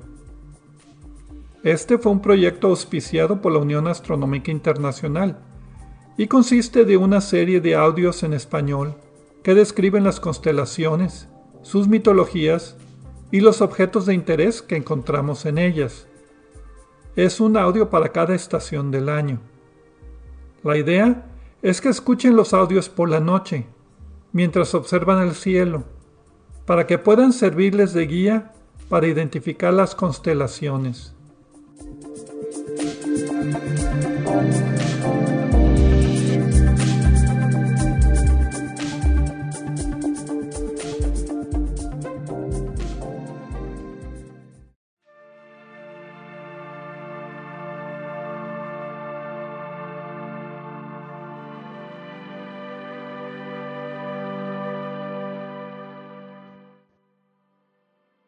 Regresamos a Obsesión por el Cielo, punto focal, hablando de los cúmulos abiertos, un servidor, Pedro Valdés, junto con Edgar Armada y el doctor Gerardo Ramón Fox. Pues eh, ya dimos una buena vista de qué son los cúmulos globulares, un poco acerca de sus estrellas, su evolución, la Vía Láctea, cómo interactúan, cómo los podemos observar, etcétera, etcétera. Y mencioné un grupo de estrellas azules en el diagrama HR que todavía están en los en los cúmulos abiertos de estrellas que son una pues uno de esos misterios que se resolvieron en la ciencia. Eh, pero Edgar quería hablar más de eso de los rezagadas azules las llamaste sí yo quería bueno eh, las Blue Stragglers que es como tú las llamaste que en español se conocen como las rezagadas azules eh, es lo que yo quería mencionar porque eh, cuando todavía vivía yo correspondí un poco con el descubridor Alan Sandage. Como vivía él, yo sigo vivo. Eh, la cosa aquí es el misterio original. Bueno, yo discutí con él principalmente cuestiones de, la edad del universo. Y me gustaban sus opiniones, aunque era un poquito mm, eh, firme, digamos, en discutir sus opiniones. Pero pues fueron conversaciones agradables. La cosa aquí es que eh, en los cúmulos, si en los cúmulos tenemos estrellas de evolución similar, de composición similar, eh, hay una anomalía que es las estrellas que parecen ser más jóvenes que el resto del cúmulo.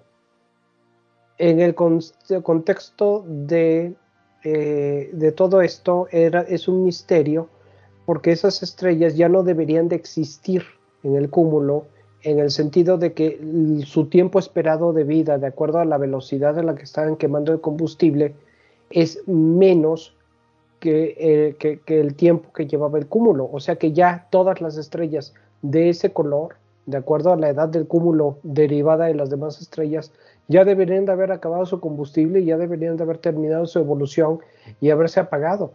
Todas las estrellas de esa misma masa. Todas las estrellas de esa misma masa ya deberían de, haberse, ya no deberían de existir. Ya deberían ser gigantes rojas o algo así. Gigantes rojas o enanas blancas o algo, otra cosa, no estrellas que están brillando. Y la cosa, la característica principal es que tienen masa mayor al resto de las estrellas del cúmulo que todavía están brillando y su color y su, su, brillo nos dicen que eh, no podían existir si tuvieran la misma edad que el resto de las estrellas del cúmulo. O sea que son estrellas mucho más jóvenes. La conclusión, eh, la respuesta actualmente aceptada para estas estrellas es que se formaron de la combinación de dos estrellas. Entonces, dos estrellas pequeñitas que estaban quemando su combustible eh, lentamente, se combinaron a través de una colisión y formaron una estrella que, está, que empezó a quemar el combustible que le quedaba a las dos más rápidamente. En ese sentido, sí son más jóvenes porque eh, la, estrella que estamos viendo actualmente eh, se formó más recientemente.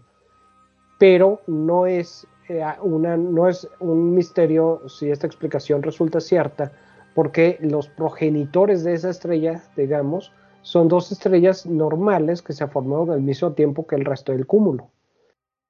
Entonces, eh, es una explicación razonable, ¿no? Y hay modelos dinámicos que sugieren que estas estrellas sí pueden, sí pueden formarse dentro de las colisiones. Sin embargo, los modelos, mm, eh, la, la probabilidad normal no dice que se puedan formar tantas estrellas de este tipo. En parte esto se explica porque las, eh, las estrellas binarias se van concentrando, como ya, ya platicamos hace rato, en los cúmulos abiertos. De manera que hay una abundancia mayor de sistemas binarios que eventualmente se llegan a combinar en una sola estrella. Y esto lo conocemos porque están dentro del grupo. Si estuvieran aisladas, no entenderíamos que no, sería ninguna anomalía ni sabríamos nada al respecto. Pensaríamos que es una, estrella joven que está por ahí desbalagada. Exacto, una estrella joven que va pasando por ahí y a nadie le importa, ¿no? Ahora, me interesó el nombre de eso de azules rezagadas. Azules es porque tienen el color azul de las estrellas masivas que no deberían existir, que están arriba del punto de corte de la secuencia principal. Y rezagadas porque parece que están rezagadas en su evolución comparadas con el resto del cúmulo, que, que van retrasadas. Sí. Mm, como que le dieron... Pues es interesante, o sea, que dos estrellas se combinen y prolonguen la vida de la estrella. Sí, que, que, que, probabilísticamente no es algo muy común, pero la dinámica particular de los cúmulos abiertos hace que sea más probable. Ok, por la dinámica de los cúmulos. Correcto. Ok. Pero bueno. Eh, sí, Pedro. No, pues eh, la pregunta que me, que me iba a hacer, bueno, ya hablamos de las estrellas, de los cúmulos, qué pasa dentro de los cúmulos, pero eventualmente todas esas estrellas se dispersan y forman parte del grupo de, de estrellas que están sueltas en la galaxia. Entonces, ¿cómo cambian esos cúmulos? ¿Cómo evolucionan? Pues ya, ya hemos hablado acerca de eso en, las secciones anteriores. Tú y Gerardo hablaron acerca de que pues están asociados por gravedad, pero muy levemente estas estrellas. Eventualmente las estrellas masivas se concentran al centro, las menos masivas se van al halo y cualquier disrupción... Perdón, ¿El centro de qué? ¿Del cúmulo? Del cúmulo, sí. Y cualquier eh, pequeña disrupción, o sea, cualquier empujoncito gravitacional, pues empiezan a perder estas estrellas. Entonces, esto empieza los cúmulos abiertos empiezan a desasociarse o a dispersar las estrellas una vez que la presión de radiación ya expulsó todo el gas, porque el gas le, estaba dando masa al cúmulo, al, el gas de la nube molecular gigante le estaba dando masa y esa masa pues tenía una acción de la gravedad.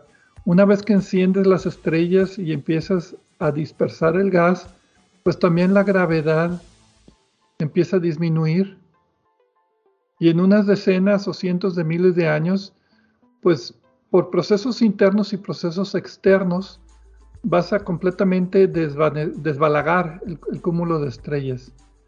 Procesos internos es el que decíamos, que creo que Gerardo habló de esto, de que las estrellas masivas se van al centro, las menos masivas se van hacia afuera y eventualmente, como tienen poca masa, se pierden.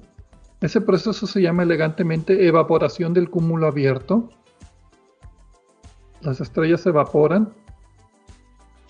Y ese, ese es un proceso interno normal. Pero también hay procesos externos, que es cuando los cúmulos pasan cerca de otros cúmulos o cerca de nebulosas o cerca de regiones donde hay más gravedad.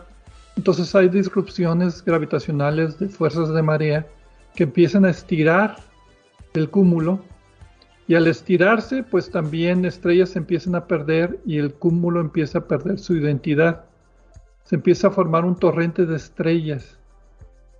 Eh, entonces la vida media de estos cúmulos, que depende de su masa y su concentración, o sea, no es general, es entre 150 y 800 millones de años para que se dispersen completamente. ¿Y, qué es lo que pasa? Se convierten temporalmente, antes de que se desbalaguen, se convierten temporalmente en lo que se llaman asociaciones de estrellas o grupos de estrellas de movimiento común o movimiento compartido, que son estrellas que ya no son en cúmulo, pero que comparten, si medimos el movimiento de la estrella, comparten su dirección, comparten su edad, comparten su composición, pero ya no están asociados gravitacionalmente. simplemente es como el escopetazo que las, eh, los balines de, la, de la escopeta van en la misma dirección, pero ya no están unidos por gravedad. ¿Sí me explico? Ese sería el paso intermedio entre el cúmulo abierto y que la estrella ya esté completamente aislada. Es este asociaciones de estrellas.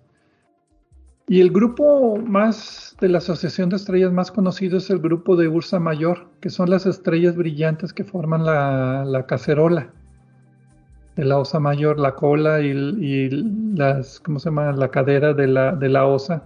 Son estrellas brillantes que antes pertenecieron a un cúmulo abierto, pero que ahora están compartiendo nada más la composición química y la dirección de movimiento de estas estrellas. Entonces digamos que eso es lo que le pasa a las estrellas después de la parte de, ¿cómo se llama? De, cúmulo de estrellas. Se empiezan a desbalagar. ¿Y qué más? Hay muchas de estas corrientes, ¿no, Gerardo? Sí, estos torrentes y asociaciones se ven en varias. Gaia es especial para descubrir estas, ¿verdad? Sí, Gaia, Gaia encuentra cada mucho de esto porque Gaia tiene muy buena información de, del movimiento y, de la posición. Entonces sí puede hacer muy buenos. Eh, eh, puedes ver ahí, o sea, de toda la distribución de estrellas donde hay coincidencias en, en ciertas eh, velocidades o en ciertas propiedades. Entonces existen tres, tipos de asociaciones, ya como decías, los, los cúmulos eventualmente se estiran, se, se, van deshaciendo, pero se sigue moviendo como un todo porque como su centro de masa pues no, no hay algo que lo haya este, deshecho, ¿no? Eh, entonces, unas de las más famosas son las OB, las asociaciones OB, que son estrellas muy calientes, tipo O, tipo B, estas azules, y estas se explican a partir de un origen común dentro de una nube molecular. A lo mejor ya no, ya no quedaron ligadas como cúmulo, pero como traen la misma dinámica de la nube que se formaron, en la que se formaron ahí, así se van moviendo. Otras son las asociaciones tipo T, que son tipo T Tauri, o sea, estrellas que están todavía en formación y que aún no llegan en la secuencia principal, pero tiene sentido porque volvemos a lo mismo, siguen la dinámica de la nube que las formó, entonces eh, traen un, movimiento en común. Y una interesante son estas asociaciones R, que ahorita que hablamos de las Pléyades y la nube de polvo, estas las identifican en zonas donde hay una nube de polvo y refleja, este polvo refleja la luz. Entonces a esas les llaman asociaciones tipo R. No sé por qué, no encontré por qué son tan especiales, pero R tiene que ver, supongo, con la, la red de que tienen una nebulosa ahí de reflexión por el polvo. Pero es, es para entender mejor por qué se hacen estos torrentes o estas asociaciones, el, cúmulo imaginémoslo como una pelotita, pero si se acerca otro cúmulo, la fuerza de gravedad que ejerce el, vecino se depende con la distancia. Entonces un lado de la pelotita que está más cerca a la, a la fuente que ejerce la fuerza, siente más que la que está más alejada, entonces eso hace que se estire. Y también el campo gravitacional de la galaxia eh, no es uniforme, si te acercas más hacia el centro es más intensa la fuerza. Entonces el cúmulo pues tiene 100, no sé, 50, 100 años luz así como de, un, su, tamaño más grande. Entonces de un lado hay más fuerza que del otro, entonces eso hace que se estire. Y en ciertas condiciones, si es muy grande la diferencia de un punto a otro, pues lo, lo puede deshacer, que es la, las fuerzas de marea, es, es ese concepto. Entonces por eso es que pueden existir todas estas estructuras ya ahí deshechas como torrentes porque eh, se deshicieron, pero siguen teniendo ese movimiento alrededor de la galaxia. Siguen en filita india. Sí. bueno, pero eh, hay un poco más eh, en cuanto a la evolución. Llega un momento en el cual ya no, ya es imposible saber eh, Pedro mencionaba hace rato eh, el número de vueltas que nuestro Sol ha dado a la galaxia. ¿Cómo saber cuáles son sus compañeritos? Es más probable que una estrella de, edad similar y de composición similar pase por accidente a que realmente sea una de las compañeras originales de la formación de nuestro Sol. A fin de cuentas, una de las técnicas que se ha propuesto para, para encontrar lo que pasa eh, después de lo que nos dice eh, Gerardo, es eh, el buscar exceso de estrellas similares en una región del espacio que compartan algún que, que compartan edad y composición similar y algunos remanentes del movimiento original. Pero pues esto no es una cosa, el detectar los remanentes de los cúmulos abiertos es, conforme pasa el tiempo, es más y más difícil. Eh, con Gaia, como menciona Gerardo, también va a haber muchos datos que nos va a empezar a hacer, eh, nos, va, nos va a dar trabajo en este sentido porque va a ser posible ir un poco más, regresarse un poco más al tiempo eh, para saber si algunas de las estrellas que tenemos allí observando con esas características fueron o no parte originalmente de un cúmulo abierto. la, la idea generalmente aceptada que la publicó Ziart Sikofan Albada, un astrónomo de la Universidad de Groningen, en 1968, es que la evolución, la etapa, eh, eh, el resultado final de la evolución de un cúmulo abierto son eh, las estrellas binarias con órbitas cercanas, ocasionalmente órbitas, estrellas triples. Y en su época, en, esa época, en 1968, Juan Albada eh, propuso seis candidatos eh, que se podían observar y que están bien identificados y los publicó. Sería interesante con los datos nuevos eh, el, tratar de reenrollar la película, el irnos hacia atrás para ver si los candidatos que, que, que, propuso realmente se pueden ligar a un cúmulo, a un cúmulo abierto o no. Eh, con los datos de Gaia, que obviamente en 1968 no existía nada de eso, ¿no? Eh, y otra condición es que la, el espectro, la química debe ser idéntica.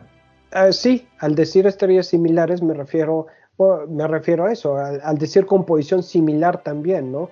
Composición similar no es que se parezca en este contexto, es que se parezca mucho, pero mucho, como tú dices, prácticamente igual. Que la metalicidad sea igual. Sí, una cosa que no hemos platicado eh, y que me vino a la mente con relación a lo que decíamos hace rato de las Pléyades es la distancia. porque no sé qué tan fácil sea investigar la distancia a un cúmulo abierto. Y esto puede ser relevante para determinar si la nube de gas que está allí es una casualidad o realmente es parte original de la, de la nebulosa de la que se formaron las Pléyades. Pues sí, la distancia es clave en la astronomía, es una de, esas eh, variables que siempre es difícil de medir porque cualquier cuestión astronómica no podemos ir hasta allá directamente a medirla. Todas las mediciones tienen que ser indirectas por observación. Entonces, el método más simple para detectar, para determinar distancias astronómicas es lo que se llama el método del paralaje o el método de triangulación, donde un triángulo, la base del triángulo donde hace la triangulación es la órbita de la Tierra. Observas una estrella de un lado de la órbita de la Tierra y seis meses después del otro lado, y si hay un ligero movimiento de la estrella que es constante y que tenga que ver, que sea de un periodo de un año, es por la órbita de la Tierra y es porque la estrella está cerca de nosotros. Si podemos medir ese pequeño ángulo que se llama paralaje, el ángulo de paralaje, por trigonometría sencilla podemos calcular e-, esa distancia. Pero eso funciona hasta unos 500 años luz de distancia. Afortunadamente para nosotros hay un par de cúmulos. Las Pléyades están a una distancia de, ¿cuál era? 443. Apenas. Yo lo tenía como 445. Y las Íades, también en Tauro, esas están a 150 años luz de distancia. Entonces esas estrellas se pueden medir directamente el paralaje con satélites como Hiparco o como Gaia en particular. Ya el, error en la medición de la distancia, ya podemos medir estrellas individuales en el cúmulo, déjame ponerlo de esa manera. Entonces eh, ya es un error mínimo. Ese es un método primario directo, el único en la astronomía que conocemos. Pero si medimos la distancia a un cúmulo de estrellas, entonces eh, podemos utilizar esa distancia para medir la distancia a otro cúmulo, otros cúmulos de estrellas. Entonces, primero bueno, antes de medirlo para otros cúmulos, se me olvidó mencionar que hay otro método que se llama el método del cúmulo en movimiento, que se mide el movimiento propio de las estrellas. ¿Cuál es el movimiento propio? El movimiento propio es el movimiento en, la, en el plano del cielo. Eso se puede hacer con satélites como Gaia. Y medimos la velocidad radial, la velocidad con que se aleja o se acerca a nosotros la estrella. Eso se obtiene por espectroscopía. Tomamos el espectro de las estrellas Vemos las líneas de emisión y de absorción, vemos cómo se mueven con relación a su punto de descanso y ese es un efecto Doppler que nos dice qué tan rápido se aleja o se acerca de nosotros. Entonces, si combinamos el movimiento propio o el movimiento transversal de las estrellas con la velocidad con que se aleja y se, o se acerca, podemos calcular la velocidad real, o sea, la rapidez y la dirección en la que se está moviendo. Sí, ya tenemos eh, la, estrella, el movimiento escrito en tres dimensiones, ¿no? Sí, exactamente, en tres dimensiones. Entonces, todas las estrellas del cúmulo comparten ese movimiento, porque van en la misma dirección, todas van juntitas. Y si hacemos una gráfica de todas las estrellitas, se empiezan a converger y podemos tener lo que en arte se llama el punto de fuga o el punto donde parece que se juntan todas esas flechitas. Y ahí por simple trigonometría podemos calcular la distancia del cúmulo, midiendo ese punto de fuga. Entonces, recapitulando a ver si me sale bien, tiene las estrellitas con el movimiento individual que es en la misma dirección, y, pero como las estrellas tienen diferentes posiciones, pues bueno, las flechitas como que tienden a converger hacia el infinito. Ese es el punto de fuga. Y de ahí por trigonometría, que no me voy a meter a cómo se calcula eso, aunque en la escuela nos hicieron, nos, nos obligaron a hacer eso con las IADES. Creo que a mí me salió mal el cálculo, pero bueno. Ah, se puede calcular la, la distancia del grupo.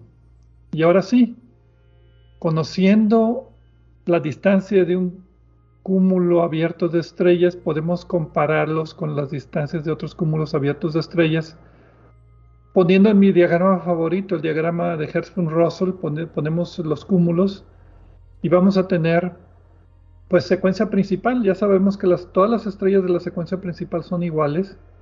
Entonces podemos ajustar en brillo la secuencia principal de un cúmulo con distancia no conocida a uno con distancia conocida y de ahí podemos calcular las distancias a otros cúmulos abiertos de estrellas. Ese ya es un método indirecto. Eh, y, es donde entra también el famoso vector de enrojecimiento, ¿no? Sí, sí, tiene sus detallitos de que sí, sí, sí. Todo es más complicado de lo que platicamos aquí, pero el, enrojecimiento es un problema, pero ese, es un ajuste horizontal, no vertical. Eh, entonces, esa es otra forma de calcular eh, distancias a cúmulos más lejanos, utilizando las distancias a cúmulos que ya conocemos cercanos, que medimos por trigonometría y también algunos cúmulos abiertos de estrellas tienen estrellas cefeidas, estrellas variables cefeidas, que son las que se utilizan para medir distancias a galaxias cercanas. Bueno, nosotros conociendo la distancia del cúmulo y sabiendo que esa estrella cefeida es estrella de ese cúmulo a esa distancia, podemos utilizar esas como calibración para medir distancias a galaxias cercanas.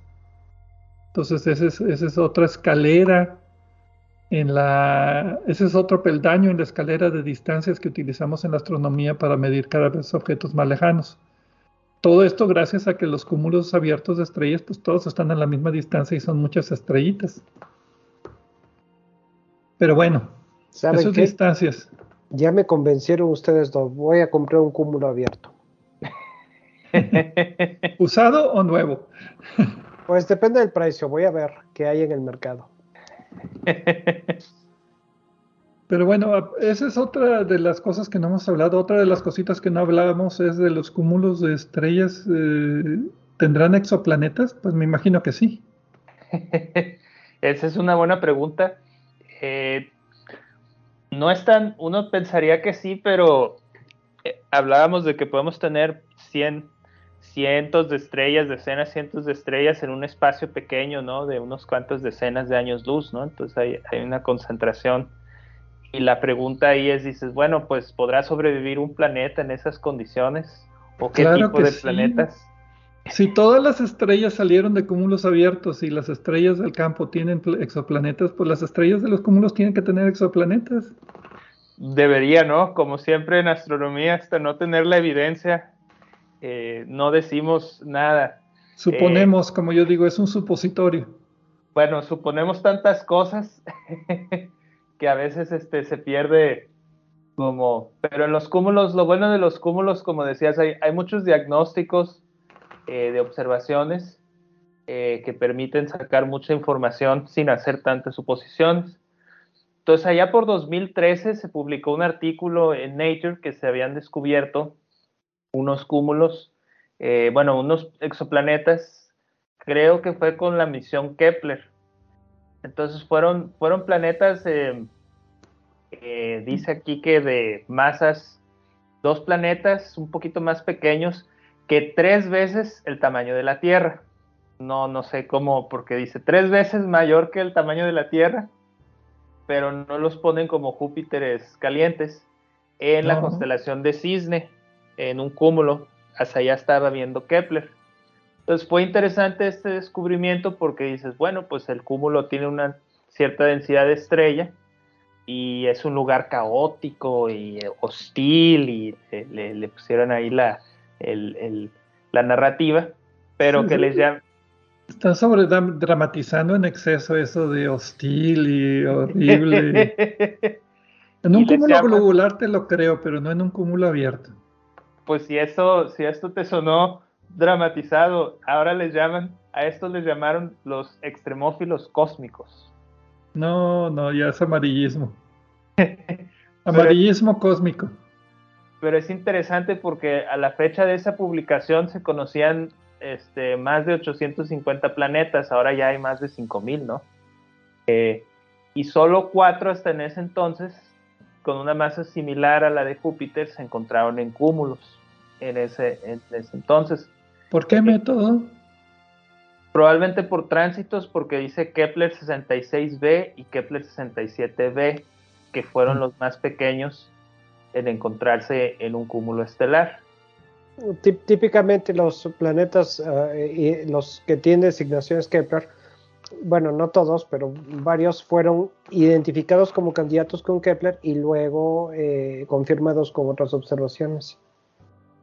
Así es, y hablando de tránsitos de exoplanetas, que lo comentamos en una emisión anterior, la misión TESS, eh, estuvieron investigando una, muestra de 1229 cúmulos abiertos y encontraron algunos candidatos, confirmaron un planeta luego un candidato prometedor, un enana café y tres eh, candidatos sin verificar. Pero estamos hablando de uno confirmado en 1229 cúmulos, o sea, es, es mucho menor del 1%, ¿no? Y esto sí, sí fue un trabajo publicado ahora en mayo de 2022. Entonces, a ver qué nos muestra más la misión TESS respecto a cúmulos. Porque sería el lugar ideal para estar buscando planetas extrasolares, porque ahí tienes un grupo de estrellas todas a la misma distancia, observas todas en una sola imagen, puedes medir todas las estrellas y ver cómo cambia el brillo y ver si alguna transita un, planeta. Entonces lo que me dices es que no se han encontrado suficientes planetas en cúmulos abiertos. No, no, no, no se han encontrado muchos. ¿O será porque las estrellas son de muy bajo brillo y necesitas cierto brillo para poder medirle? porque el cambio de intensidad es 1% o algo así. Sí, y las estrellas de los cúmulos, las más brillantes, sí son, a menos que el cúmulo esté muy lejos, sí tienden a tener este magnitudes altas, ¿no? O sea, son menos brillantes. Perdón, sí, brillos altos. magnitudes altas, menos brillantes. Eh, en la escala de magnitudes es otra de las paradojas de la astronomía. Ah, es como la clasificación de galaxias. Sí, me acuerdo cuando estaba hablando acerca de la clasificación de cúmulos de estrellas, tuve que ver un diagrama con ejemplos de cúmulos de estrellas porque no le podía entender a la clasificación. Con mis estudiantes de astronomía tenía galaxias y los ponía a clasificarlas según Hubble. ¿Qué espirales, qué elípticas, qué con brazos, con barras, sin barra y cositas por el estilo lo hubiera hecho con cúmulos abiertos, hubieran sufrido, nunca lo hubieran atinado. Bueno, yo les podría sacar imágenes de las galaxias más difíciles de clasificar. Pero bueno. Y ahorita que hablamos de otras galaxias, también otras galaxias deben tener cúmulos abiertos. Creo que las más cercanas es posible alcanzar a resolver algunos este, cúmulos de estrellas.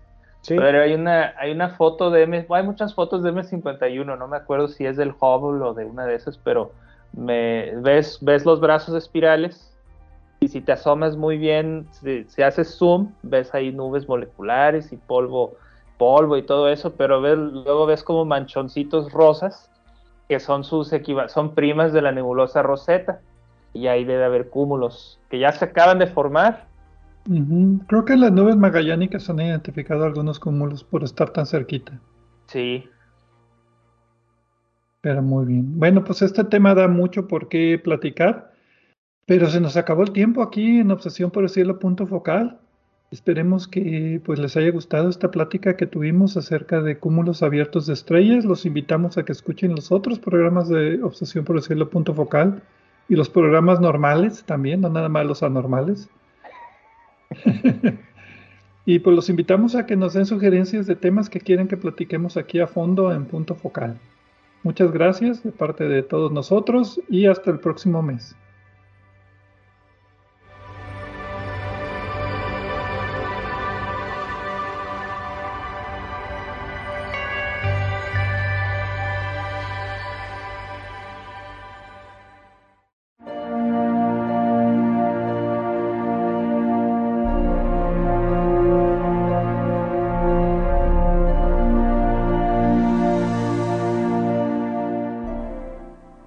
Les recordamos que en nuestra página de internet, en nuestro sitio de hospedaje de podcast de Podbean y a través de nuestras redes sociales Facebook y Twitter, podrán encontrar vínculos con más información sobre el tema de este programa.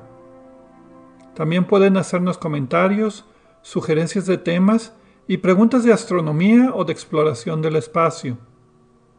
Gracias por acompañarnos en una edición más de Obsesión por el Cielo, punto focal.